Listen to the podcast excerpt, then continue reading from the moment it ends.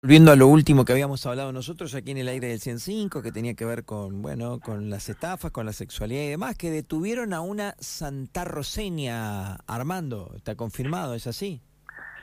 Sí, de todos los delitos de ese tipo, de estafas por, por ofertas sexuales o por el pasarse fotos y demás, eh, uno de ellos tenía que ver con una mujer joven, que ofrecía sus servicios sexuales en, en, una página.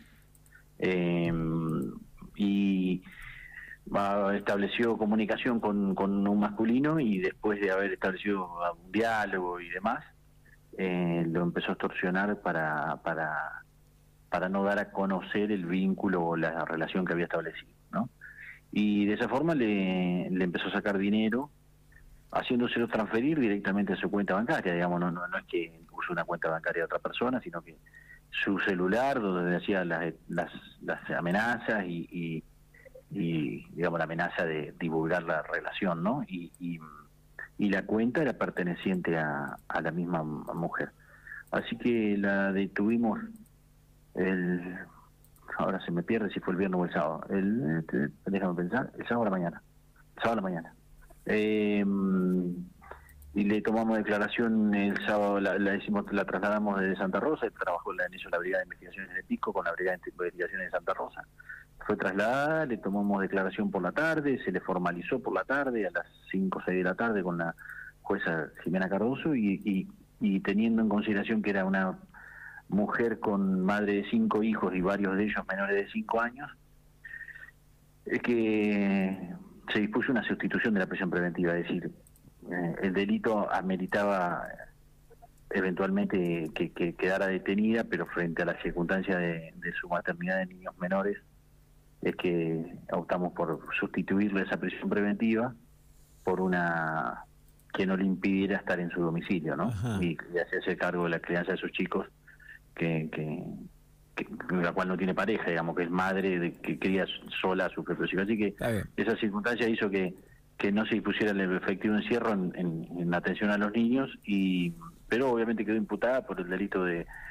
Es una extorsión, pero con, con un con una figura atenuada, digamos, una figura un poco más leve que se llama chantaje, que es cuando yo sé cosas tuyas y, y, te, te, te, te, extorsiono, te amenazo o logro sacarte algo, llámese dinero, cosas, con, por, con el objeto de, de, no revelar esa información que se, se tuya. Cualquiera información de la intimidad, ¿sí? Por ejemplo, si yo supiera, vamos a suponerlo, vamos a poner un simple ejemplo, ¿no? Que vos sos infiel a, tu esposa y te dijera, mira, Seba, si no me das plata... no, sí, sí, ah, es puro, puro, puro ejemplo, nada más. Eh, entonces te dijera, Seba, si no me das plata, yo le cuento a tu señora que vos le estás siendo infiel. Eh, capaz que no es cierto o no lo voy a hacer, eh, pero vos por, la, por, por el simple hecho de querer evitarte ese problema, ese dolor de cabeza, eh, agarrás y empezás a darme dinero. Una, un círculo que no va a terminar nunca, eso se convierte en un círculo vicioso. Cada vez que yo quiera ir a comprar chocolatines al kiosco, te voy a estar diciendo, che, que me la crucé a tu señora recién y le estaba por contar, necesito plata por los chocolatines. Uno se ríe, pero debe ser desgastante, te debe, debe, ser eso. claro, tremendo. todo el tiempo. eso, por, por eso es que este, estas estafas terminan siendo de tanto daño económico. En un caso le sacaron un millón doscientos, en otro caso le sacaron seiscientos mil, hace unos meses atrás un señor vendió el auto para, para pagar esa cuenta, y todos los días, todos los días, el de un millón doscientos se lo sacaron en siete días, ocho días. Eh, era todos los días depositado hasta que quedó seco y dijo, bueno, ya está, tengo dos problemas ahora, que estoy seco y que no le puedo pagar esto y se va a hacer a mi familia. ¿Qué hago? Me echo con la comisaría y empiezo a contar.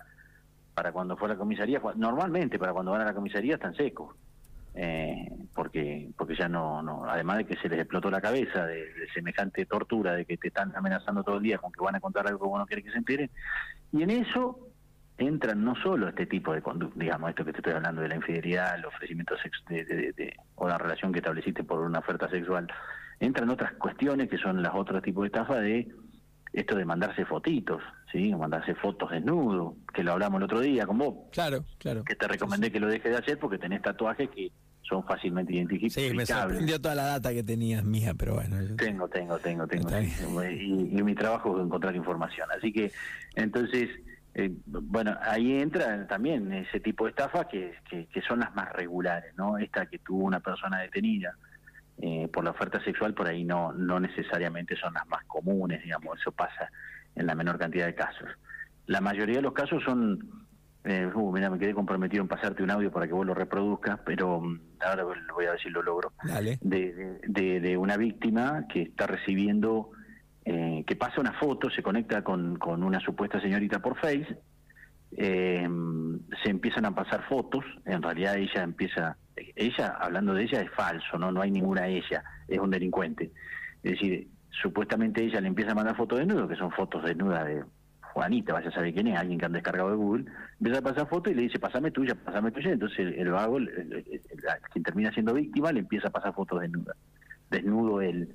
A los 10 minutos lo llama un comisario de la DDI. Bueno, esos que te llaman y después te empiezan a mandar audios de WhatsApp, esos audios, por ahí después te voy a ver uno que, no diga nombre y apellido, porque cuando te llaman empiezan, hola Seba Castro, usted está domiciliado en tal lugar, sabemos que estuvo enviándose fotos desnudo con la señorita no sé cuánto, que es menor de edad. Y, ahí, arranca toda una mentira, salvo que vos mandaste la foto, eso es cierto. Entonces, ¿qué hace? Te agarra una preocupación enorme porque como vos el contacto lo estableciste por Face, te dicen, ah, mira, si usted no le da plata a la señorita, la señorita va a subir al Face todas las fotos suyas y los diálogos desnudos y lo van a ver todo su contacto.